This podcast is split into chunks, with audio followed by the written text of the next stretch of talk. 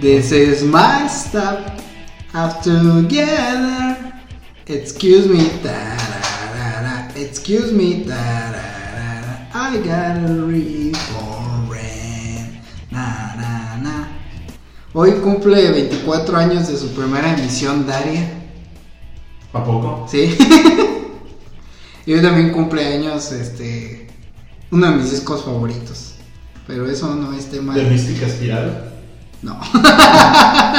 Muy mal. Eh, Tendría que Espiral. Yo creo, yo pienso ahora que se planteó que hubiera un un spin-off. hub- Hubiera estado muy chido el spin-off de Trent en la prepa. O sea, si me hubiera gustado ver a Trent en la prepa. Trent nunca fue a la prepa. Bueno, Que no sabes. no, sí, sí fue. Que se volta, que se volaran las clases. Bueno, pero ¿a poco a ti no te llamaría la atención ver cómo era Trent en la, en la prepa? Igual que más grande. Por eso nunca uso reloj. Me deprime. ¿Cómo estás, Capermín? Muy bien, amigo Panquerucho. ¿Cómo te va? ¿Cómo te fue esta última semana? Está haciendo mucho calor. eh, y, y pues yo odio el calor. Este. Y no quiero decir nada más al respecto porque yo odio el calor. Yo odio el calor. ¿Viste? sí, eh, eh, hemos tenido un cambio de clima raro. Porque particularmente ayer en la noche está haciendo mucho calor. Pero antier en la noche estaba soplando el viento muy fuerte. Sí fue muy extraño porque sí fue como de un día para otro que cambió de estar fresco a estar Fresco. muy caluroso, fresco. Sí, y pues a mí no me gusta la temporada calurosa del año. Y la temporada fría tampoco. No, esa sí me gusta. ¿Por qué? Porque fiestas de Sembrina. Aparte, no, eh, creo que nunca lo, nunca lo he dicho, pero eh, soy como un radiador. O sea, yo en diciembre me puedo dormir con el ventilador prendido, aún así estemos a 15 grados o a 10 grados centígrados. Entonces, cuando empieza la época de calor, pues yo la neta sí sufro un chingo porque, eh, pues, o sea, no. Yo, yo a veces hasta, bueno, en un departamento en el que viví, hasta a veces me salía mejor del depa porque hacía demasiado calor y no, no aguantaba. Pues porque así soy yo, pues, no me gusta la temporada de calor. Y mucha gente me dice, ay, sí, pero pues en Ciudad Juárez es un chingo de calor. Sí, güey, pero todo el mundo tiene pinche este, aire acondicionado en Ciudad Juárez. Hasta las escuelas primarias tienen sus aires acondicionados porque pues, no se puede vivir sin aire acondicionado. ¿O sí? No. No, a, a- a 48 grados centígrados en un salón encerrado ni de pedo. Y con tantos chiquillos metidos, no. Bueno, eso sí. Pero bueno. Basta eh, de hablar del clima, que no estamos en la hora del clima. Estamos sí? en la hora O sí. del clima. No, no, no se me ocurrió nada que decir. Se te olvidó tu Stinger de la semana pasada. Estaban bienvenidos a Caja de Arena. Bienvenidos a, Ca- a Caja de Arena. El mejor. Podcast de la radio. Muy bien, güey. Sí, se me había olvidado por completo. Sí, hombre. Pues esta semana decidimos este, hacer un. Ampliar un poco la información de la semana pasada. ¿Se puede decir? Pues sí. Lo que pasa es que ya sabes, Mario no, no va a estar hoy con nosotros porque por- creo que alguno de algún novio de sus novias se dio cuenta que tiene que, que, que estaba saliendo con Mario y pues este lo estaban persiguiendo, una cosa así de esas que le pasan luego a Mario. Eh, entonces, la semana pasada platicamos como muy brevemente de, de Judas and the Black Messiah. Que el fin de semana que fueron los Globos de Oro, pues Daniel Calvilla se llevó su Globo de Oro a mejor actuación principal. Y de esto salió el tema, ¿no? Eh, me estaba comentando de este documental que vamos a platicar más adelante, que está en Netflix. Y pues las cosas cuadraron. Eh, nos decidimos a buscar eh, la entrevista de Loco Bill, que en realidad se llama Will, William O'Neill. La que está basada en la película de Judas and the Black Messiah, que básicamente eso, o sea... No sé si se le pudiera agregar algo a, a la entrevista o a la película, pero pues queda bien concentrado que la idea de la película pues sí salió completamente esa entrevista. Sí. No, no sé si por ahí ya se hayan documentado de algo extra o algo de la película sea realmente ficción. Creo que no, creo que realmente de esa entrevista sale todo, sale todo el guion. O sea, adaptaron esa entrevista a, a un guion y pues nos entregaron precisamente Judas and the Black Messiah. Porque sí, o sea, nosotros nos dimos cuenta de esta parte de la entrevista, pues porque ahí sale, ¿no? Al final de cuentas en Judas and the Black Messiah, ahí te dicen de dónde sacaron o de dónde fue inspirado. Y pues a la hora de estar viendo la, la entrevista, pues te das cuenta de que sí, tal cual él dijo absolutamente todo. Aunque por ahí hay unas partes, no sé, la entrevista como que está muy rudimentaria, el, el video, y de repente Pues es que- se va, se va el, en la edición se va un poco, se va el video, pero queda el audio, y en otras partes se va el audio, pero queda el video. Más bien siento que, ¿sabes qué? O así lo habrán editado adrede para... No, yo pienso que esa entrevista que está en internet es así como la, como la hicieron y ya lo que salió pues, en televisión, sí ya fue editado. Quiero yo pensar, ¿eh? porque parece ser que lo hizo la CBS, ¿no? La entrevista, no me acuerdo. No me acuerdo Creo que fue por una universidad de allá de Estados Unidos, la verdad no recuerdo. No. ¿Se dan de cuenta que lo hicieron los alumnos de la UDEL de comunicación? Saludos ahí al personal de noticias de Megacable. este, pero, o sea, sí se ve con muchos detalles el, el ¿cómo dice? Eh, la entrevista, pero pues aborda todo lo que viene en la película. O sea, les, les decía esto de que probablemente de ahí se tomó todo, pues porque a, a Loco Bill no le consta que pasó Fred Hampton cuando estuvo encerrado en la cárcel, o sea, eso sí puede quedar como a la libre interpretación y, puede ser tomado por ficción, no sé. Pero, eh, si nos escucharon la semana pasada y si no nos escucharon, escuchen el podcast en Evox. Eh, les platicábamos que Judas and the Black Messiah habla del movimiento de las panteras negras en Estados Unidos. Que más que un movimiento contraestatario, era un movimiento que trataba de unificar a todas las minorías que viven en Estados Unidos, eh, latinos, eh, este, pues, irlandeses, eh, afroamericanos, y también pues estas comunidades mm, de gente de, de gente de, de gente blanca, de, pues, de rednecks, como se les conoce vulgarmente, que al final del día pues también son, son este, relegados pues. Eh, Fred Hampton era más que un revolucionario, siento que era un luchador social. Por lo que cuenta la película, por lo que se ve en, el- en la entrevista que le hacen a, a William O'Neill, eh, su movimiento no era como tal, pues, la insurrección, la revolución. Si bien estaban armados, pues el- la, la cosa que hacían las Panteras Negras en Illinois era como más labor social. Sí. Eh, tener estos centros de, de, pues de apoyo donde les daban de desayunar a los niños donde se procuraba tener un médico porque si no lo saben en Estados Unidos pues el sistema de salud no es gratuito tienes que tener tú un seguro de, de gastos médicos eh, y, y- y, pues es de la forma en la que la gente tiene acceso a la salud, que fue algo que se, pues, se, se debatió mucho cuando entró Donald Trump al poder del Obamacare. El Obamacare era pues, prácticamente una adaptación del sistema de salud mexicano, o sea, todo el, todo el nacido en Estados Unidos y todo el residente en Estados Unidos tenía derecho a la atención médica.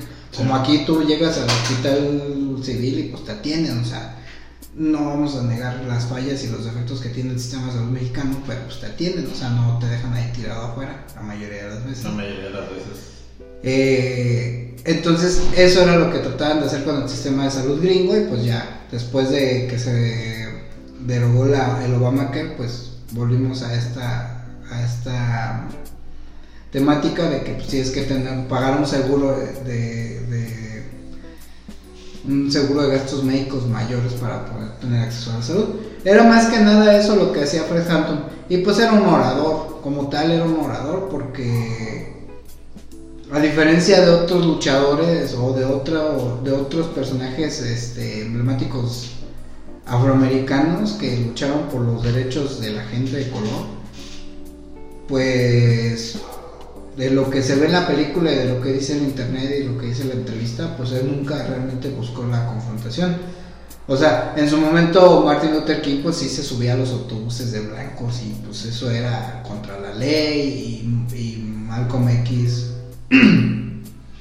al, al pronunciarse como... Ay, ¿cómo, cómo, ¿qué religión son? Islámico. al pronunciarse islámico pues también era todo un tema en aquel momento en Estados Unidos pues porque pues, le tienen mucho miedo a los, a los islamistas, a los practicantes del Islam en Estados Unidos.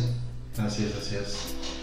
No, pues de hecho, precisamente como lo dice Panque, pues sí, o sea, al final de cuentas ellos trataban de ser, se- creo que se autoproclamaban como autodefensa de grupos vulnerables, ¿no? Como de minorías o algo así. ¿Quién las panteras? Creo que sí. Eh, Era, era algo así como una autodefensa, eh, no como las autodefensas que tenemos aquí en México, ¿verdad? Pero bueno, ¿Todavía existen las de México? creo que todavía por ahí andan unas en Michoacán. O sea, porque por ejemplo en la película pues sí lo vemos, ¿no? Eh, eh, Fred Hampton se reúne con un grupo, no sabemos, pues sí, sí, sí sería más como autodefensa los cuervos. Sí, sí, sí. Porque ellos sí están armados y pues ellos sí, sí andan buscando la confrontación No, y, en las calles. y bueno, o sea, el FBI los, los estaba viendo, los estaba catalogando como un grupo de Extremista. extremista, así es, del cual pues tenían que estarse cuidando porque podían generar un desorden social. Pero pues realmente no, lo que buscaban era, pues seguían otro tipo de, de ideales este, más claros y muy, muy bien establecidos. La verdad es que la ideología yo creo que estaba firme, aunque por ahí no falta alguno que se desvirtúa, ¿verdad? En todo, yo creo que en todo Nunca falta un loco ahí esas cosas. Y bueno, pues, pues sí. Sí. básicamente la entrevista pues nos reafirmó que sí, el guion está hecho completamente de ahí de la entrevista. Eh, según tenemos entendido, porque también lo dice en Judas and the Black Messiah, que cuando salió a la luz esta entrevista, el mismo día, eh, este Will O'Neill se suicidó. Y pues ya, ahí quedó su entrevista. A final de cuentas, yo creo sí vale la pena ver la entrevista, aunque también en la película lo ponen un poco así, pero siento que sí termina siendo el, el malo y traicionero. Sin embargo, ya cuando ves la entrevista, pues sí dices que yo, tuve, yo hice lo que tuve que hacer. Eh, a final de cuentas, en un inicio simplemente le dicen así como que si, si no quieres ir a la cárcel, eh, pues te pedimos que hagas esta chamba, ¿no? Pero es una, era una chamba muy simple, pues nada más era así como que ve y entérate y chismeanos un poquito de lo que dicen ahí en la- las panteras negras. Sí. De tal manera que se fue involucrando más, involucrando más, hasta que al final, pues de hecho, después de que él había sido siempre un chismoso para el FBI, de todas maneras él termina siendo uno de los líderes de las Panteras Negras y que realmente el movimiento sí, sí lo convenció y sí lo llevaba a cabo, pero al mismo tiempo pues filtraba la información para el FBI, que no sé qué tanto pudo ser bueno y qué tanto pudo ser malo, porque también el FBI se da cuenta de que pues realmente no son un grupo tan peligroso como lo estaban viendo, tan radical como lo estaban pensando. Y quién sabe, a lo mejor si, lo- si no hubieran tenido esa información y que seguramente hubieran podido conseguir a alguien más que hiciera ese mismo trabajo.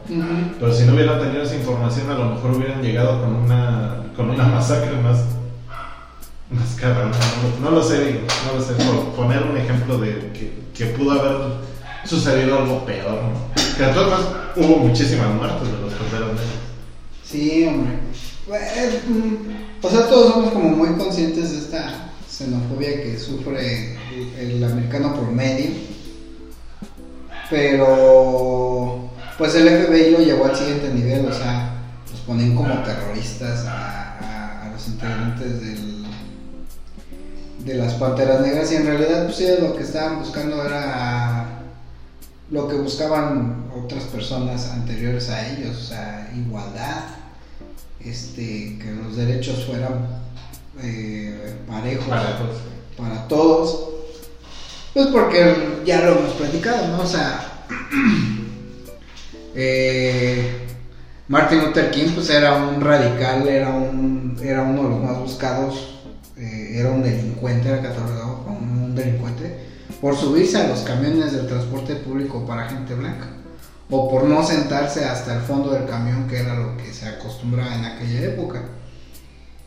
Y, y todas estas personas pues a la postre han ido eh, derogando y emancipando a la población afroamericana y a las minorías en Estados Unidos. O sea, pues, ahora sí que contribuyendo de poco en poco, eh, cada quien ha hecho su parte.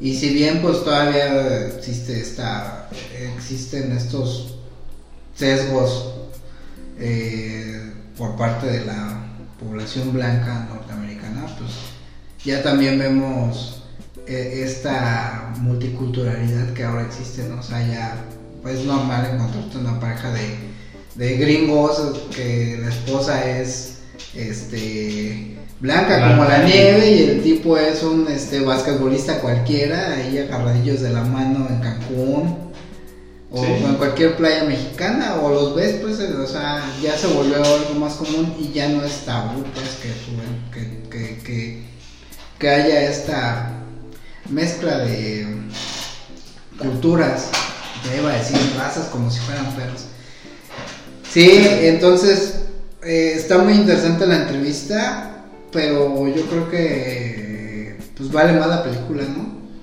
Yo, fíjate que yo estoy en una situación en la que tal vez hubieran podido combinar los...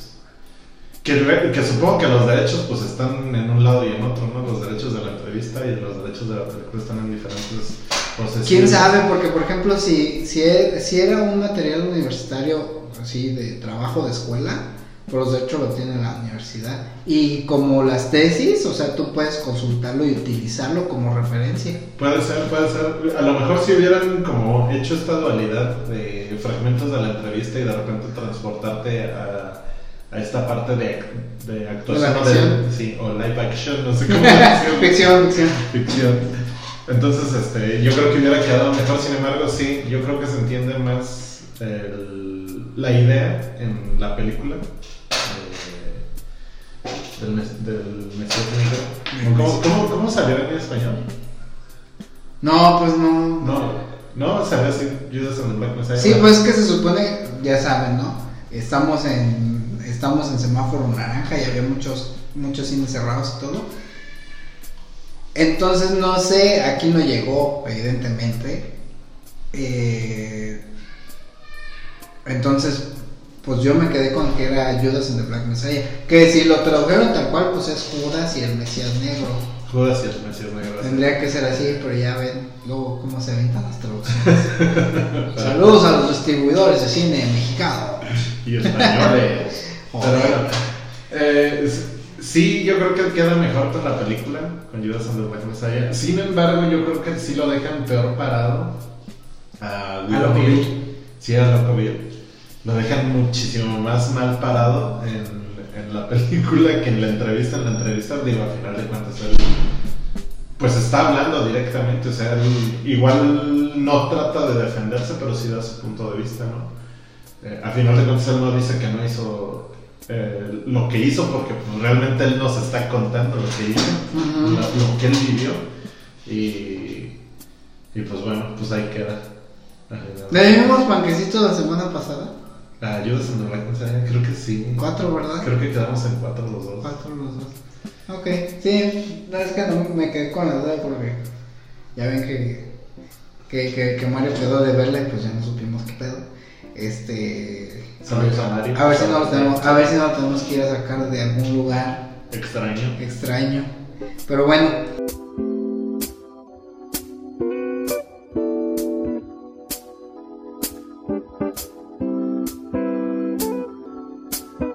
Y bueno, para, para seguir con la temática, y la verdad no recuerdo si, si hablamos de esta película hace dos años. 2019. Ya existía Caja de Arena. Creo que ya existía o cuando, comenzaba. cuando el infiltrado del Ku. O comenzaba, ¿no? Porque el infiltrado del Ku este. Si yo no estoy mal, compitió con Roma en algunas categorías. Sí, o sea, son del mismo año. Sí. Pero no, pero. Pero Caja de Arena. empezó como en octubre. En, o- o empezó antes. Es que yo, yo me inicié, amigos, disculpen. Yo me acuerdo que el podcast número 2 de Caja de Arena fue el de Bohemian Rhapsody. Es de todo lo que me acuerdo. El 1 no me acuerdo de qué fue. Ah, el 1 fue un piloto que grabé con, el, con David el Carisaurio de Golgana. Donde hablamos de nuestras películas favoritas, de nuestras tres películas favoritas animadas de DC, de Marvel y, nuestras, y así las que odiábamos. Pero sí, de la fecha, pues en octubre se me hace que eso fue en 2018. Es que sí tuvimos que haber hablado de, de Infiltrado porque... Porque Caja de Arena empezó en 2018 y el Infiltrado es de 2019. No, no, este, ¿no recuerdas en qué fecha sale el infiltrado? No. A ver, déjame ver. Si, si me parece, sí, bueno, sí dice que es del 2018, pero no. ¿Es 2018? Dice que es 2018, entonces es que fue a finales del 2018. No. 9 de agosto del 2018. No, pues entonces no. No, no, no hablamos. Bueno, pero decidimos hablar de del infiltrado de Klux Klan, que en inglés es Black. Clansman. Ajá, Cla- Klansman. Clashman, ¿no? Sí. ¿Clashman o Clansman? Ándale, a ver, espérame. ya tuvimos duda, amigos. Como siempre.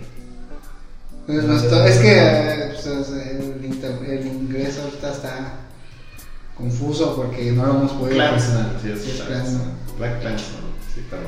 Sí, eh, Black Clansman es una película de Spike Lee. Eh, la semana pasada o hace dos semanas platicábamos de esto. Spike tiene este gusto por hacer películas con temáticas de, pues, de segregación y de racismo.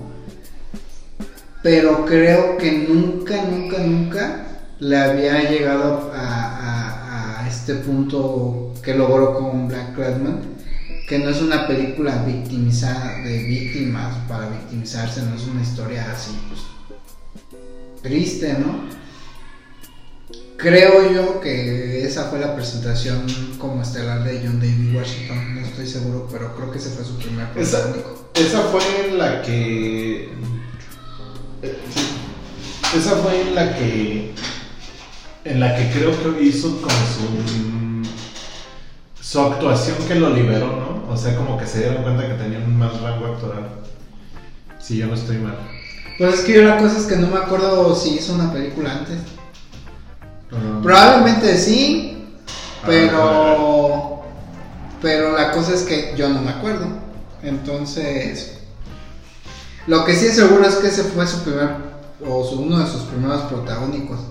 Y la, y la cosa de lo que les decía es que la película pues no, no, no victimiza al, al afroamericano. Entonces eh, nos, nos cuenta la historia de un Pues mira, policía. Aquí dice que en el 92 salió en- como estudiante en un salón de clase de Harlem. No, en, pues en una en la película de Malcolm X. En el 2010, en el libro de Ellie. 2010. En el libro de Ellie, que sale precisamente su papá. Denzel No. Washington. Sale, no. Es, que es ciego él. El papá. Ajá, creo que sí es esa película, Denzel Washington. No, yo, sa- yo tengo un problema con las películas de Denzel Washington, así que ya no las veo. Si no es muy necesario verlas. Yo ya sé que, bueno, yo no tengo un problema, sin embargo ya sé de qué va a tratar, ¿no? Denzel Washington, sea, es como Sí. un Chuck Norris negro. ¿Y luego después de eso qué hizo? Eh, mira, en el 2017, Love Beats Rhymes. Ni idea.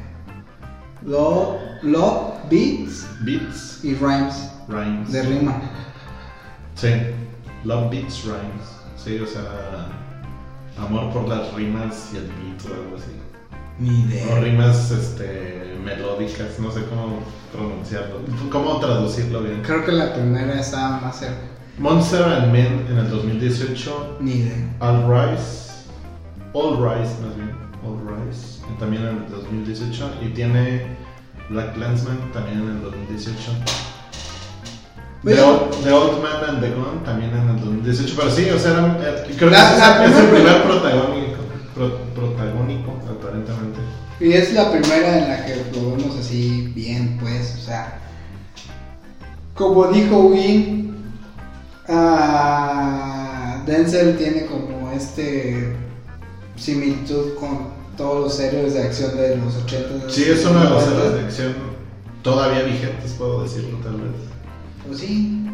Eh, entonces. Ah. eh. Este. Pues eh, Entonces. Yo creo que lo, lo, lo chido ahí es que él sí ha hecho como películas. O sea, por ejemplo. Ha hecho Black- papeles diferentes, ¿no? Sí, o sea, no. Es más, ni siquiera en Tenet se ve como cerca de su papá. No. No, es otro tipo de acción. Es otro tipo de acción. Y se me hace que es, es algo que actúa mejor John David que Denzel. Pero bueno, la cosa ahí es que en Black Glassman es este, bueno, el pues es un policía afroamericano que, que entra a la corporación, entra así en trabajo de oficina y de repente le pide al jefe de los detectives este, hacer un, un trabajo encubierto y de ahí es de donde se desarrolla la historia, pues... eh, eh, Pero primero, primero es, un, es un trabajo encubierto, pero para con los. Precisamente con The Black Panther Party, ¿no? Sí eran los Panteras Negras. Creo que sí son los Panteras Negras. Y de ahí dice: bueno, si, si estamos haciendo esto con los Panteras Negras o con un grupo similar a los Panteras Negras, ¿por qué no lo hacemos con un grupo pues, de blancos? Ujú. Y entonces empieza a hacer llamadas por teléfono para, con, lo- con un líder de- del Ku Klux Klan. Y entonces se presenta como si fuera él como alguien interesado en, En entrar. en entrar. Así es. Entonces, ahí lo que está interesante es que él cambia la forma de dirigirse porque, bueno, el- los modismos que utiliza. Porque pues todo... Todo- todos los negros tienen mucho swag. Exactamente. Entonces empieza a hablar como si fuera pues un blanco más, un blanquillo más. Un blanquito. Y es donde de repente pues llega el momento en el que se tiene, tiene que hacer su, su aparición presencial, no nada más por teléfono, y, le, y echa mano de, su- de un compañero eh, de ahí de la policía, pues para que se haga pasar como él, aunque Eh. pues tiene, va a tener su nombre, porque creo que sí dice su nombre. Sí, ese es como el problema principal que da su nombre real. Así eh, es. Para entrar al clan. Y entonces es ahí donde entra Kylo Ren. que de hecho también... ¿cómo se- Adam Driver. Ajá. Kylo Ren. Todo mal, muchachos. Todo mal. Pero ¿saben qué me gustó un chingo de Adam Driver? Ahí vi que él sí era actor, o sea, no es como Daisy Ridley ni los que salieron en la última saga de Star Wars. Y, era lo que les decía cuando empezamos a hablar de la película. Spike Lee los pone como policías en una situación pues de racismo, de segregación, de violencia pues, porque al final del día el Ku Klux Klan pues es un grupo eh, violento, ¿no? Es un grupo que agrede, que agrede afroamericanos, latinos, este... Pero, aunque nos están contando esta historia pues seria y que está, que creo que sí está basada en hechos reales, ¿no? Sí, también está basado en hechos reales, aunque creo que para completar el Pero guión- se presta más a la ficción. Ándale, para completar el guion utilizaron un poco de ficción, de cosas que no sucedieron, pero la gran mayoría está basada en hechos reales. Pero eh, yo creo que el gran valor de la película es que todas estas desventuras que nos platican de, de estos dos policías es que hay, mucha, hay muchos momentos cómicos eh, durante el desarrollo de la historia. O sea, eh, si bien es una película seria, no es una película tenga así tenso y que digas, ah, ¿qué está pasando? Y, no, o sea, es una película muy, muy, muy ligera, muy suave y tiene sus chascarrillos ahí para, para no hacerla tan formal. Es que Spike Lee, bueno, tal vez eh, gente se pueda enojar con el comentario que voy a hacer. Vas a hacer un comentario racista. No, sino que se me figura que tiene una idea más o menos en sus películas similar a la de Quentin Tarantino. No sé, se me figura a mí, tengo como esa idea de que tienen, tienen esa idea como de hacerlo pues chusco todo, inclu- incluso al gore, por ejemplo, Quentin Tarantino más bien lo con el gore, que lo trata de hacer como gracioso. Y acá más bien te trata de, de poner historias muy crudas, pero teniendo como esa parte, parte divertida y con mucha acción. Bueno, con acción. Sí, y, y, la, y la cosa es que pues eh, al final la película tiene un cierre pues, serio, o sea, ah, todo, todo culmina con un ataque armado y, y, y esta película que se retoma, que se retoma como pues, el causante de esta gran división social que es este el nacimiento de una nación. Sí. Eh, eh, eh, parte del, del último acto de infiltrar Ku Klux Klan es como cuando este policía infiltrado ya es- está haciendo su pues dices que es bautizo dicen no o sea pues ya cuando los hacen formalmente miembros del, del Ku Klux Klan les ponen esta película. Mientras a la par eh, eh, está este grupo pues de panteras negras con, un- con uno de los iniciadores del movimiento y les está contando la historia de una persona pues que fue eh, asesinada brutalmente mientras se van corriendo las escenas de esta película que les digo que es el nacimiento de una nación donde hay mucha mofa y donde pues, se pone como, como animales a los afroamericanos Sí, sí, es esta contraparte, ¿no? Es una secuencia en la que te ponen, por un lado, un, un, este, un diálogo o un, ¿cómo decirlo? sí Sí, un, diálogo muy, muy, muy positivo de buscar como la igualdad y por el otro lado te ponen pues algo completamente diferente donde se están mojando y es, te ponen como escena con escena, escena con escena y están cambiando, haciendo switches de, de una parte a la otra parte de la parte de, de los Panteras Negras que creo que el que, da el discurso es, es Huey, se me olvidó el apellido, pero es creo que el, que- el, uno, el iniciador de las Panteras Negras. Sí, no, sí. no, el iniciador de las panteras negras no fue Fred Hampton. Creo que no, creo que fue este Huey y después viene Fred Hampton. Si no estoy mal. O a lo mejor estoy al revés. A lo mejor estoy al revés. Bueno, pero Pero entre por ahí ellos, va, entre ellos crearon el momento. Y, y, y pues bueno, eh, hay mucha gente que no le gustó el final de, de El infiltrado de Ku Klux Klan, porque cierra con, con imágenes de las protestas, incluso con imágenes de, de- de discursos que dio Donald Trump con respecto de estas desigualdades mm, sociales o raciales, no, no, sociales, sociales. Eh, porque pues al final de cuentas racismo también con- contra la homofobia, contra... Pues ha habido de muchos tipos, ahorita vamos a, a ahondar un poco más en el siguiente tema al, al respecto, pero sí como que todavía, a pesar de que han pasado varias décadas desde, desde estos hechos que nos narra en, en el infiltrado Klux Klan, eh, Pues, pues va, por, va por década, ¿no? O sea, porque eh, Judas and Black Messiah es como mediados de los 60, ¿sí, no? Sí. 66. Sí, creo que sí. Y, y, y- Y este es casi pegándole a los 70, ¿no? Por. No, es, este es 70 70s, pegándole a los 80 No, entonces está, sí es al revés. El iniciador de las Panteras Negras es Fred Hampton. Hampton. Y creo que es- este es alguien que continúa con Huey. La verdad se me olvidó. No, Y, y, no sé. y, y ya si nos ponemos así como, o sea, eh, la One Night in Miami, pues es de, de, de- habla de este, igual más, igual habla de esta, de estas diferencias sociales que había con los afroamericanos, pero desde el punto de vista de, de la época en la que estaba Malcolm X Sí. como el portavoz de, de este movimiento. Entonces, eh, son, allá vamos en la tercera historia, ¿no? Si Sí. contamos así en línea en línea histórica, sería la tercera historia.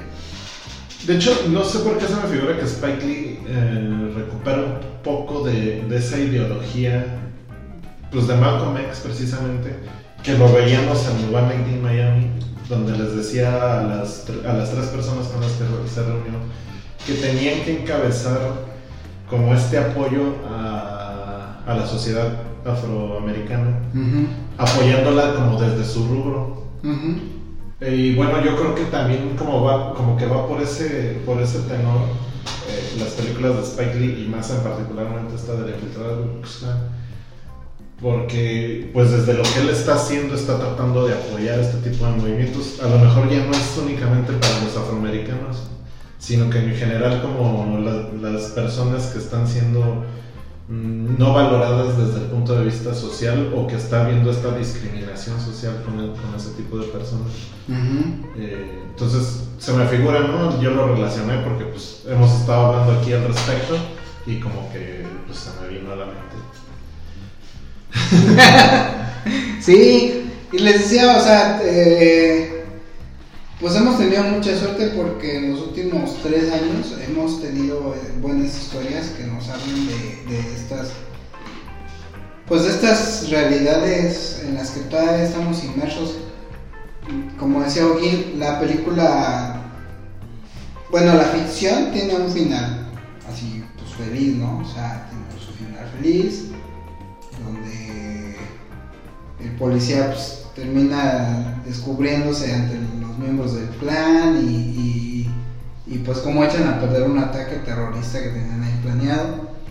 Y sí, al final volvemos a la realidad donde se toman este, escenas de protestas y manifestaciones que ha habido en los últimos años en Estados Unidos con la misma temática, o sea, pues gente que, que, que siente que se le está quitando un lugar que ellos creen pues que es su privilegio, o sea, eh, siguen creyendo que hay gente de primera y gente de segunda. No sé si le quieres dar panquecitos, Uki. ¿Al infiltrado? Sí. pues sí, podemos darle panquecitos. Sí, porque nunca le dimos Nunca le dimos panquecitos. Yo, yo creo que está divertida. Por ahí tiene algunos detalles. Eh, por ejemplo, si bien está resaltada esta parte como de, de, no minorizar a nadie, siento que el personaje femenino, que la verdad no recuerdo cómo se llama, pero siento que le faltó un poco... Como ¿No es la que sale en el documental? Ah, la verdad, no sé. A la, la, bueno, ahorita... Ah, creo que sí. La, de, la del juicio. Sí, sí, sí. Creo que sí es ella, pero entonces, creo que, bueno, que le faltó como, como una personalidad diferente, como, como ser, o sea, sí es relevante, pero como que no, no termina de cuajar ese personaje. Es, que yo creo, o sea, está ahí para que lo demás funcione. Pero, o sea, es, es una subtrama, o sea, la trama principal es la de ellos dos metidos en el Entonces ella hace que todo lo demás, que, todo lo demás tenga lógica y coherencia y que funcione para la historia principal. Pero el hecho de que ella esté ahí, pues no, no es pues la, la, historia que nos está contando Spidey. Y, y, es que al final digo, no, este, no estoy seguro de que, bueno, creo que sí existen todas estas personas. No estoy seguro de si terminan juntos, así como en la película. Yo creo que eso es parte de la ficción, ¿no? Yo creo que es parte de la ficción que también es así como que conocido, pero no sé, a lo mejor estoy hablando puras idiotas así. y a lo mejor sí pasa así, ¿verdad? ¿Quién sabe? ¿Quién sabe? Y cabe mencionar que pues sí, o sea, todo esto se desarrolla y es trascendente porque... Eh, no, ¿Cómo se llama el personaje principal? El de John David Washington. No, no me acuerdo. Bueno, él, Oye, no me de la memoria, chavo. Él en la vida real, este, sí, sí fue el primer policía negro. Ajá. Ajá. En ser registrado. En ser registrado. Y sí lo mandaron a hacer ese, esos, ese trabajo como de infiltrado ahí en las panteras negras y todo. O sea, esas son las partes reales en las que fue basada la película. Así es. Muy bien. Y pues, tanquecitos, yo creo que, que yo creo que sí está un 4. Un 4. Sí, 4 me parece una, una justa. Sí, o sea. Bueno, de hecho yo le daría 4 y medio. A mí, a mí la, los toques de comedia me, Ajá, hacen que sea muy buena película. Yo me la puedo encontrar en los canales de HBO y sí la veo. Ándale, ándale. Sí, definitivamente sí. Pero sí, entre 4 y 4 y medio. Así que si no la han visto, búscala. Pues esa, yo siempre creo es que- una buena opción. es- esa ya está en HBO. y pues si ya está en HBO, la pueden encontrar más fácil en internet. Sí, nada, ya desde el 2018. De hecho, creo que también está en Amazon, pero creo que está en renta. O en compra. No, se me hace que ya estará hasta para que la veas, ¿eh? ¿Sí? Sí. Bueno. Pero bueno, Sí la encuentro. Esa es parte de.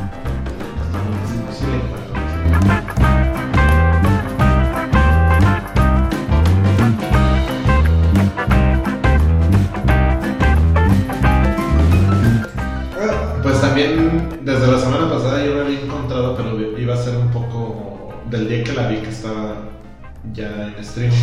bueno, Iba a ser muy precipitado verla y entonces de- pues, ya les comenté aquí que mejor la dejáramos para esta semana. Hay un miniserie documental. no es documental. ¿Es documental? Mini documental. mini- No, es que le llaman, le llaman así, algo así. Porque son, son seis capítulos. Entonces no vemos el mismo, ¿eh? ¿No? No. ah, es que hay dos. Sí, sí, sí, sí, sí. Yo vi el de la portada que mandé. A ver, ahorita lo checo. Pero creo que ese es otro. Creo que ese es del 2015. El que yo vi es de 2016. Ajá. No, hay uno de este año. Ah. Pero ahorita, ahorita es, va por la. Va A ver, la. Empieza tú con el que tú decías. Bueno, ya, ya vimos que hubo un error aquí amigos. Este. Para no fallarle. Para no fa- fallarle. Déjenme ver bien cómo se llama, porque ya, ya que hubo aquí duda, se me hace que a lo mejor. La que yo vi es enmienda 13. Enmienda 13, sí. No, esta es una miniserie documental. eh, creo que así está en. Así está descrita en Netflix.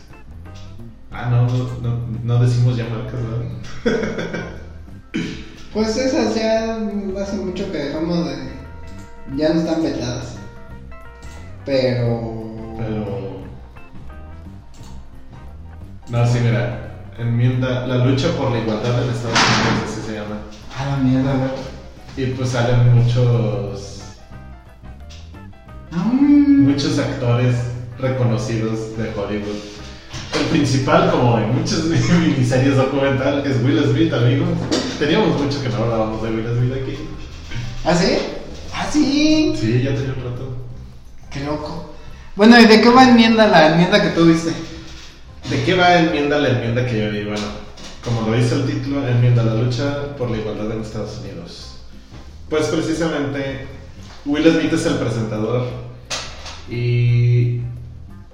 Y pues, eh, ¿cómo decirlo? O sea, desarrolla el papel crucial que. que que juega en la, sociedad, en, la, en la igualdad de la sociedad en Estados Unidos la enmienda 14 de la Constitución de Estados Unidos. ¿La 14? La 14, porque es en la que está establecida, la verdad, palabras más, palabras menos, pero está establecida la igualdad de. O sea, todas las personas ante, en Estados Unidos son, son iguales ante la ley, una cosa así. Algo así como lo que tenemos aquí en México, pero. es ¿Pero una- no es la 13? Ándale, no sé. Según yo es la 14. Digo, porque el documental. Oye, no que- sé los números romanos, no, sí es la 14. Lo bueno es que aquí lo puedo estar checando. Pero a ver, creo que. Déjame ver si encuentro. Ay, aquí está, mira. Esto es, esto es citado precisamente de la enmienda 14 y dice. De Wikipedia. "No, Ah, no, sí, sí, sí, la página. Toda persona nacida o naturalizada en los Estados Unidos y sujeta a su jurisdicción será ciudadana de los Estados Unidos y del estado en que resida. Ningún estado aprobará o hará cumplir ninguna ley que restrinja los privilegios o inmunidades de los ciudadanos de los Estados Unidos, ni ningún estado privará a persona alguna de su vida, de su libertad o de su propiedad sin el debido procedimiento de ley, ni negará a nadie dentro de su jurisdicción la igual protección de las leyes. O sea, es algo así. Mm, Habla de la igualdad de todos y que pues ante la ley hay que hacerle un debido proceso para quitarle todas esas libertades y todos esos privilegios de, de ser ciudadano norteamericano. No. Bueno, ¿y el documental de qué va? El documental de qué va. Bueno, Pues, sí, la serie documental. Eh, digamos que viene cronológicamente y viene precisamente como de los años 60 con todo este levantamiento. Pues lo mismo que hemos venido platicando. De todo este levantamiento de, de la comunidad afroamericana para tener los mismos derechos que, pues que los blancos en ese entonces. Y te, y te va contando cómo fueron las peleas y luchas que empezaron a dar y cómo se fue dando esta, estas libertades. Como por ejemplo uno de los grupos que empezó a apoyar a, a los negros fue, fueron las mujeres, porque las mujeres también desde su, desde su cotidianidad Ujú. desde su vida normal, pues realmente no dejaban de ser unas esclavas pues bonitas, o sea, pero eran propiedad del esposo. Entonces empiezan a tener esta... Se, empiezan a, a identificar con el movimiento de, de la comunidad afroamericana y empiezan a apoyarlos, así como otros grupos, digo, no, no es el único específico. Sin embargo, creo que es en... ¿Cómo se llama la guerra que, que hubo en Estados Unidos, que es entre el norte y el sur? ¿Cuál norte y cuál sur? Pues así se, se hacían llamarlo el ejército del norte y el ejército del sur. ¿no? Ah, en Estados Unidos. En Estados tú, Unidos. tú hablas de la, de la guerra de, de la guerra civil. De la, ándale, la guerra civil, así es. En la guerra civil, para cua- cuando se empiezan a quedar sin soldados, porque los soldados eran únicamente la- las personas blancas, porque eran los ciudadanos, los esclavos tenían que hacer como labores semidomésticas, Ajá. estar a, a disposición. Creo que es Abraham Lincoln el que, el que da permiso y, le- y otorga derechos de ciudadanos, algo así, a las personas afroamericanas con tal de que se enlisten en el ejército y empiecen a pelear por uno de los bandos, la verdad no recuerdo por cuál, Norte. creo que es el norte, ¿no? No crees, es el norte. Ah, bueno, es el norte, sí, porque el sur siempre son los güeros acá, duques de casa, bueno, Los confederados. duques de casa, Para que vean que bien tal vez fue a la escuela. No sabemos si sí entraba, pero tal vez. Pero tengo la idea básica, amigos, no me pregunten por nombres. No fue como Mario que dijo hace dos semanas o semanas pasadas. Güey. ¿Qué pedo con ese vato? Yo no me acuerdo. Bueno, pero el detalle está en que sí, o sea, y, y, y hacen remarque mucho, por ejemplo, en, es- en esa parte de que Abraham Lincoln venía de tener como una ideología completamente diferente, de tener un discurso esclavista, eh, a cambiar y de repente pues es el que firma el decreto para que se hagan, se hagan ciudadanos norteamericanos. Y sí, efectivamente, ¿qué es lo que pasa? Pues lo- los, esta, esta comunidad afro- afroamericana tenía muchas ganas de, de decirle al mundo, de decirles en su país que realmente valían y quería demostrar su valía. Entonces, inmediatamente era, era en ese entonces un honor ser parte del ejército. Y, y pues claro que se enlistaron de tal manera de que, o sea, o sea realmente ellos movieron completamente el ejército del norte. Eh, y bueno, eso es como empieza. Se empiezan a dar estos cambios. Yo creo que, creo que son como los primeros dos, dos capítulos. Son seis, son seis capítulos, pero creo que el primer capítulo es... mm, Ah, mira, de hecho ya los encontré aquí. Capítulo 1, Ciudadano. Luego de escapar de la esclavitud, Frederick Douglass se convierte en una voz clave en la cruzada por la ciudadanía de los estadounidenses afrodescendientes. El primer capítulo se, se centra en Frederick Douglass. Mm. El capítulo 2, Resistencia. Después de la ratificación, violentas atrocidades, decisiones judiciales y la ideología de la causa perdida socavan las promesas de igualdad de la enmienda 14. En la 3 ya se centran más en, Ma- en Martin Luther King, que le llaman la espera, mientras el movimiento por los derechos civiles toma impulso en los años 60. Martin Luther King Jr. organiza protestas que incitan al presidente Ken- Kennedy a actuar. Y es que, ¿cuál, cuál- fue la situación que ahí sucedió? que si bien ya habían dicho o habían hecho un decreto en el que eran ciudadanos, pues la verdad es que no los trataban como tales. Y que incluso creo que a pesar de ser ciudadanos no podían ejercer todos los derechos. No puedan votar. Entonces estaban diciendo así como que bueno, pues estamos esperando, pero es hora de que la espera termine. Y es parte de lo que hace Martin Luther King. En el episodio, en el episodio 4, en los 70, ya pasamos de década, en los 70 como parte de su lucha por conseguir la igualdad y controlar sus propios destinos, las mujeres exigen que se amplíe la, la aplicación de la enmienda 14 y es ahí donde empiezan a, a pedir pues que también les den sus- sus libertades sobre todo, y sus derechos, porque también ellas no podían votar.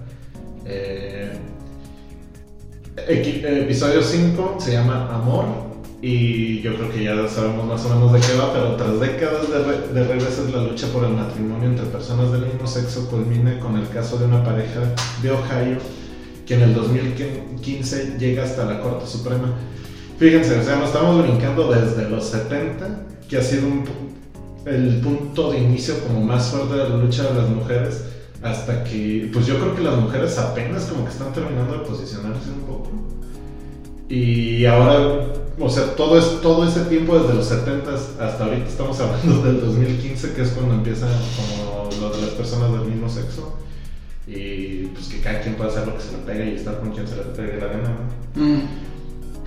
Y el capítulo final que es promesa. Los inmigrantes siempre han tenido sus esperanzas puestas en Estados Unidos por las, las políticas intransigentes, el racismo y la perturbadora violencia han empañado sus sueños. Entonces ya ahorita está brincando que pues también, o sea, sí hay inmigrantes, pero pues hay inmigrantes naturalizados y recordamos ahorita lo, lo que leí de la enmienda 14 que están tratando pues, de, que, de que realmente se aplique para todos los nacidos y naturalizados, o no recuerdo cómo, cómo venía la palabra, pero, pero se refiere a eso, nacionalizados. Ah, entonces esa enmienda no es la enmienda que yo vi. Los, temas, así como ahorita los, tocamos, son interesantes, llevan su mismo punto y sí, o sea, yo creo que lo he platicado en varias, no me acuerdo si aquí lo he dicho, pero en pláticas personales que he tenido por ahí, pues yo lo he dicho muchas veces que este tipo de problemáticas va a terminar cuando a todos se nos trate como personas y todos tengamos los mismos derechos y obligaciones. ¿A qué me refiero? Ahorita se están peleando por si en la credencial del lector viene si es hombre o mujer. Pues no, o sea, no le pongas si es hombre o mujer, es persona, punto, trátalo como Persona. Sí. el, el C, ciudadano, ciudadana, o como se les quiera mencionar, tiene los mismos derechos y obligaciones. Si el ciudadano es transgénero, hombre, mujer o como se quiera denominar, si está, embara- si está embarazado o embarazada, pues que tenga los derechos de, de tener su, su, su embarazo en cuarentena, creo que es en 40 días, ¿no? Entonces, yo creo que ese tipo de situaciones en las que todos tengan los mismos derechos, pues si te embarazas, pues tú te puedes ir pues, a, tener tu embarazo tranquilo. Pero y yo creo que va con este tenor, la verdad. No, creo que más o menos este representa lo que, lo que he venido analizando y como creo que pudiera terminar este tipo de conflictos de interés. No lo sé. ¿Qué opinas? Yo sobre las orientaciones sexuales tengo mi opinión, pero mejor les hablo de enmienda 13. Ujú. Enmienda 13 ¿Cuál es la enmienda? Enmienda 13 era, yo, yo pensé que, yo cuando me puse a ver dije, ah, pues con razón Noin dijo que Enmienda 13 abarca todo esto de lo que ya platicamos con One Night in Miami, con Judas the Black Messiah, con el filtrado del clan. Eh, nos habla de que la enmienda 13 eh, es igual, eh, habla de los derechos de los ciudadanos a partir de que eh, este, se le reconoce a las personas afroamericanas o de afro- afrodescendientes como ciudadanos después de la guerra civil. Este documental pues aborda completamente la situación de, de la gente de la gente afroamericana en Estados Unidos. Nos plantea el punto de vista político igual. Eh, nos explica cuál era la posición del gobierno ante las panteras negras y cómo los presidentes han ido creando o han ido desarrollando este discurso a base de la película eh, La Nación de, la nación que nace, la nación naciente, eh, donde se instaura este, este, este estereotipo de que el afroamericano pues, es, es una persona incivilizada, es un animal, es, un, es violento, es, es un agresor sexual. Y de ahí parte que nos cuenta y nos explica toda esta segregación que se ha visto pues, en los últimos 50, 60 años. Lo plantea desde Reagan, Reagan eh, eh, instaura, no, Nixon, lo, lo, pones de Nixon. Nixon instaura este discurso, este, este statement de la ley y el orden, donde pues se pone igual a, a, la gente afroamericana y a la gente de bajos recursos, que normalmente pues en esa época eran las personas afrodescendientes, eh, como agresores, como delincuentes. A base de políticas, entre él y Reagan crean un sistema pues, fiscal que, que igual que aquí en México, pues eh, el que tiene dinero pues puede librar la, la, puede librar la ley y el que no lo tiene pues se tiene que enfrentar a ella con toda su jurisprudencia y nos va contando cómo a través de los años lograron que este discurso político y de seguridad nacional se convirtiera en un negocio. en los 80 con Bush padre eh, se, evidencia pues que, que el causal de todos los problemas de inseguridad y de violencia y de drogas en Estados Unidos pues es la gente de color.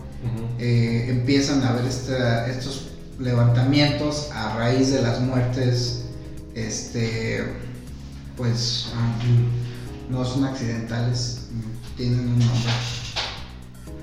De, brutalidad policíaca hacia ah, la gente afroamericana. Y cómo este discurso pues llegó hasta la época de Clinton. Clinton hace una reforma que es la de los... enmienda. En Estados Unidos son no, esas son reformas a las enmiendas.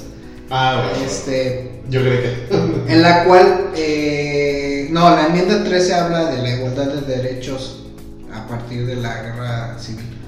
Eh, en el cual se instaura un nuevo método de, legislación este, pues en cuestión de, seguridad. Eh, se instaura esto de los, de los tres delitos, que a partir de que tú cumples un tercer delito, de que reincides, eh, ya no tienes derecho a la libertad provisional. ¿Qué causa esto? El Estado llega a ser rebasado en algún momento y pues se crea este negocio de las cárceles en Estados Unidos. Eh, igual que aquí en México, bueno, aquí en México creo que es menor pero en Estados Unidos, pues una gran parte de los centros penitenciarios son manejados por particulares. Y ahí mismo se explica que, por ejemplo, eh, la población afroamericana en Estados Unidos es como el 3% de hombres afroamericanos. Y la población de afroamericanos en las cárceles es del 62%. O sea, siguen siendo una mayoría igual. Eh, se, se, van narrando algunos hechos como el, como el del policía, bueno, no, un ciudadano en Florida le disparó a un chavo de, de un adolescente porque lo vio sospechoso y quedó libre porque en, en Florida hay una ley que tú puedes alegar defensa propia aunque la otra persona esté desarmada. Entonces murió el chico y él quedó en libertad porque pues eso fue, fue su alegatoria de defensa mismo ahí, conforme han ido pasando los años y ha habido todo este movimiento del Black Lives Matter y, pues de la igualdad de derechos, nos, plantea que ahora el negocio está girando, ya no están pensando en los centros penitenciarios, sino más bien en estos centros de inmigrantes. Eh, eh, están volteando ese negocio, porque por ejemplo, todos sabemos, bueno, creo que la mayoría sabemos que en Arizona están los centros de detención para inmigrantes más grandes de Estados Unidos, porque tienen una ley muy, muy reacia contra los inmigrantes. Entonces, como ya dejó de ser negocio para el país, bueno, para Estados Unidos y para las empresas, tener tantos, este, tantos reos, eh, se plantea que ahora, pues, se van a dar más libertades condicionales con sus, este, localizadores. Porque también en el documental se habla de que estas empresas que controlan estos centros penitenciarios particulares Pues tienen... Ajá, justo eso. Lo que dice la enmienda 13 de que ya no va a haber esclavos en Estados Unidos es lo que están haciendo estas empresas, que son un grupo de empresas que son parte de otro grupo que coacciona con grupos parlamentarios para hacer reformas y hacer leyes nuevas a beneficio propio. Ujú. Eh, de eso va el documental. Y ya sobre el final, pues gira esto, que es que ya ahora es el nuevo problema de los norteamericanos, que son los inmigrantes. Y de hecho, uno de los entrevistados, por eso, o sea, Donald Trump lo dijo, repitió lo mismo. Lo mismo que dijo Nixon en los, en los 60 de los afroamericanos. Los mexicanos son eh, delincuentes, violadores, asesinos. Eh, y con estas partes van cerrando el documental. O sea, Donald Trump retoma como todo este discurso demócrata. Pero. No, republicano. Sí. Republicano. Eh, y él igual dice, yo soy el candidato de la ley y el orden, así como Nixon. Y los mexicanos son esto y esto y esto. Y vamos a... Y, hay un punto, antes de que empiece a terminar el documental, donde él dice, habla de los viejos tiempos. Y en esa secuencia se pasa un video de, archivo donde la gente agrede a un afroamericano que va caminando por la calle, porque obviamente pues como estaban segregados, pues tenían sus colonias y tenían sus tiendas y tenían los lugares para esparcirse ellos, pero un afroamericano en una colonia de blancos pues era, era ilegal, era un delito. Y se retoma esa parte del discurso de Trump mientras se van pasando estas escenas de archivo, que es lo mismo que vemos en, el infiltrado de Ku Klux y, cierra con eso, o sea, eh, existe y va a seguir existiendo mucho tiempo este tipo de población que tiene arraigada la idea de que la gente blanca es la gente que es originaria de Estados Unidos cuando todos sabemos que no es cierto, o sea, hay nativos americanos, Estados Unidos es Que también ya son minoría. que- y viven en reservas. Eh, y plantea esa parte, ¿no? O sea, eso es lo curioso. Eh, el discurso va girando y van encontrando un nuevo enemigo común. Porque la enmienda 13 habla de esto, o sea, eh, Yo siento que la, la esclavitud quedó abolida desde que termina la guerra civil, pero si tú caes a la cárcel, tú pierdes tus derechos, o sea, como ciudadano. Una vez tú ya cumpliste tu condena, cuando tú sales de la cárcel en Estados Unidos sigues, ten- sigues sin tener derecho al voto Ujú. y tu registro queda para siempre y las empresas no te contratan cuando eres este cuando fuiste Reo. ex-reo y así. Entonces de eso va la, la- el documental del Enmienda 13. Fíjate que des- por esa parte yo he visto que Estados Unidos es parte del capitalismo de Estados Unidos. O sea, ¿qué hace? Eh, controla, siento que controla o maneja, tal vez no controla, sino que maneja la perspectiva de ciertos temas hasta el punto en el que crea, crea esos huecos en, su ley ¿Sí? o sea, por ejemplo, lo- los casinos son legales, eh, el juego es legal aquí y acá. Y, y hay, y hay estados muy, muy señalados donde se pueden hacer corruptelas así súper cabronamente, pero solamente son esos estados. Y por este lado, eh, es- este mm, diálogo que, que tienen de, de que de repente encuentran un enemigo en común, pues aquí lo hemos dicho, o sea, en las películas también lo hacen mucho tiempo fueron los rusos, de repente fueron los narcos mexicanos, de repente. Y de repente como que se quedaron y regresaron otra vez a los 60 para otra vez hacérsela de pedo a los, a los rusos. Entonces, como que siempre están buscando ver a quién se la van a hacer de pedo, pero un montón. Y, y precisamente logran hacer este, este tipo de, de reformas a, las- a la- a s- a sus leyes para ser sustentable como su, su tipo de vida. Porque al final de cuentas ahorita hablamos como de minorías, pero pues realmente lo- los latinos ya cual pinche minoría van a ser. Hay más, hay más, este, mexicanos y mexicoamericanos en Los Ángeles que, bueno, más bien hay más mexicanos en Los Ángeles que en la Ciudad de México. Sí, no, o sea, es, es realmente... Y pues sí, o sea, digamos que pueden hacerlo su fuerza de trabajo, su fuerza laboral. Eh, entonces, pues no sé, o sea, es este discurso de ver cómo lo manejan a su conveniencia. Y de repente, no, pues ¿saben qué? Esos güeyes son los malos. ¿Y qué vamos a hacer? Pues tratarlos como esclavos, chingas madre. Sí, de eso va enmienda 13. Habla Está interesante. De hecho, ahorita eh, creo que me quedé a medias porque no sé, salió otro comentario, pero lo que les iba a decir es que si bien la temática es muy interesante de, de la otra enmienda, realmente no, no te atrapa. Y tiene, o sea, realmente salen muchísimos actores eh, muy reconocidos. Si ahorita hace rato hablaba de Kylo Ren, bueno, acá sale Mace Windu. pero pero no, no terminó por atraparme. O sea, sí la vi mm. y se me hizo interesante, pero se me hace muy lenta. O sea, como que no está. Pues son seis capítulos de cuánto, de 50 minutos. sí, hora. 55 minutos. Y el documental de enmienda 13 dura una hora 46.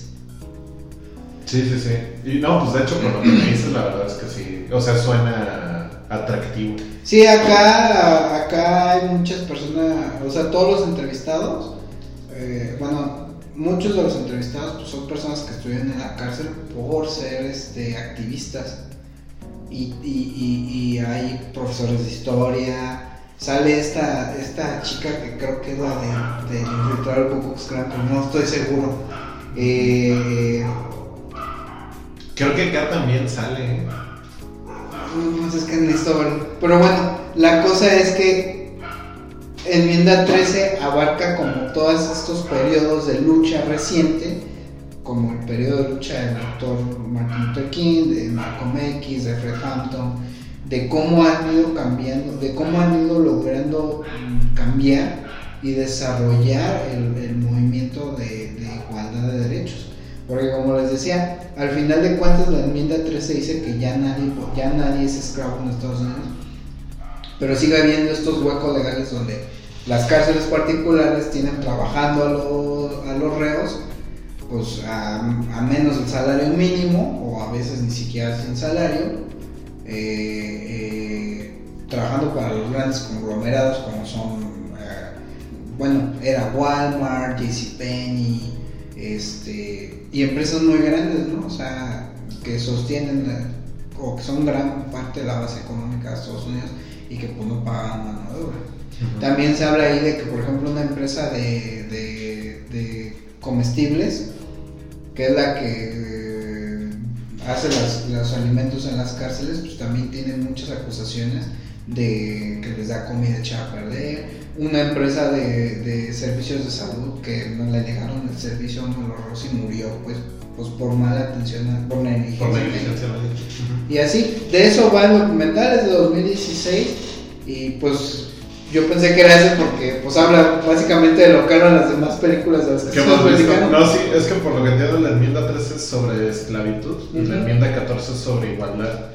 Porque, por ejemplo, también es tocada, por ejemplo, en, los en el capítulo de, de, de las libertades de las mujeres, hablan de la enmienda 19, que realmente no sé qué diga la enmienda 19, pero como que quisieron abarcar la parte de las mujeres en la enmienda 19 y su discurso tuvo que cambiar la enmienda 14 porque la enmienda 19 se dieron cuenta de que estaba creada para ellas y no les iba a solucionar nada. Mm. Simplemente les hicieron un apartado.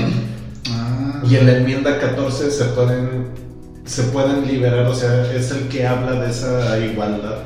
Mm. Por citar algo ahorita de lo que me acordé, por ahí creo que hay otras enmiendas que también se dicen por, por el documental, pero sí, la verdad es que es cansado y sí perdí el, El hilo. el hilo en muchas ocasiones, o sea, aunque la dejé corriendo, la verdad es que de repente se me iba la onda. Eh, Pero el tema es interesante, digamos. Entonces, Voy a darle panquecitos, la verdad. Yo no, yo no la recomiendo, la verdad. Es una buena temática, sin embargo, como documental no se me hizo bueno. Yo creo que me quedo en un 2 y nada más por la temática. Si no, tal vez me iba hasta medio panquecito.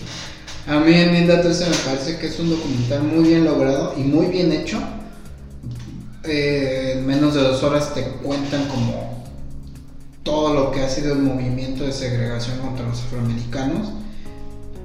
Y las razones por qué el mismo sistema el mismo sistema político norteamericano pues hace que sea difícil casi imposible que las cosas cambien.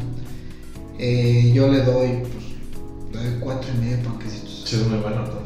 Pues a mí me gustó mucho a ver ya que lo veo bien la semana que viene que nos diga cuántos panquecitos les da Sí, sí, sí. A chutar porque sí, estuvo muy cansado y la verdad no. O sea, fue en muchas ocasiones el tema principal. Pero bueno. Pues no sé si quieres agregar algo más. Ya nos, ya nos aventamos pasadito una hora. Una Sí. hora diez minutos. Pues yo no tengo nada más que agregar, más que este. Si tienen chance, eh, está pues todo, todo lo que platicamos hoy ya está en internet, está en Netflix, está en HBO, creo que está, cre- creemos que está en Amazon. Entonces, pues si tienen tiempo, eh, den- dense una vuelta por esos, por esas películas. Eh, no sé si tú quieres agregar más. No, de momento yo creo que es todo y bastante vasto el contenido del día de hoy. Eh, este. Con todo y que no me sé la referencia. Y se nos olvidaron los nombres de los personajes y bla bla bla bla. Bueno, pues es que es del 2018. ¿no? Así es. Eh, eh, recuerden, Caja de Arena es una producción de Cineception. Cineception está en Twitter, Tumblr, Instagram y Facebook como Cineception. El domingo les tengo una sorpresa. Uh, este, para que estén ahí pendientes, pero en YouTube. Así busquen Cineception en YouTube y también está en YouTube. Eh, los viernes, ya saben, tenemos gaming. Creo que va a haber especial de Mario Kart. No estoy muy seguro, pero va a haber, va a haber especial el, el viernes. Y pues este, nos escuchamos la semana que viene. Bien. Así es, por aquí nos vemos. Ah, sí. Con, alguna- con algunos buenos temas. Seguro. Esperemos. Seguro que sí. Este, ah, se me, se me estaba pasando los podcasts editados, ya están en Evox. Bueno, están a partir del 52. Pero ya, van, ya los voy a estar subiendo ya en Evox los editados. Este.